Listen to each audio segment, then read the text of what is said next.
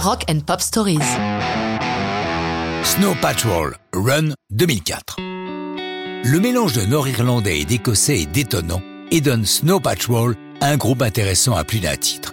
Il faut savoir, on aurait pu s'en douter, que le chanteur leader Gary Lightbody et ses compagnons ne sont pas les derniers lorsqu'il s'agit d'écluser des pintes au pub et ça peut avoir des conséquences, comme par exemple la création d'une chanson qui traverse le temps, Run.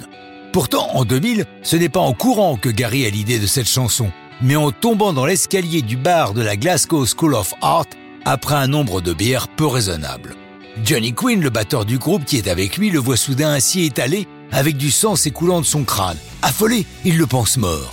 Mais Lightbody l'a raconté. J'ai eu de la chance, j'aurais pu y passer. Ça m'a coûté quelques dents.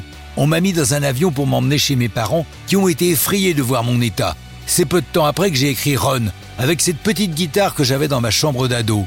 Les mots Light Up, Light Up ont été comme une balise. À un moment, il faut bien avoir une lumière au bout du tunnel. Outre Lightbody, les autres membres de Snow Patrol co-signent la chanson, qui est enregistrée en 2003 au studio Britannia Road de Londres et au Driving Bell Long de Glasgow en Écosse. Pour la sortie du single, une vidéo est tournée en septembre 2003 dans le Kent. C'est Paul Gore qui est derrière la caméra. Des images sont tournées de nuit avec un lâcher de feux d'artifice silencieux, ce qui vaut des appels répétés à la police locale de la part du voisinage, pensant peut-être à des aliens.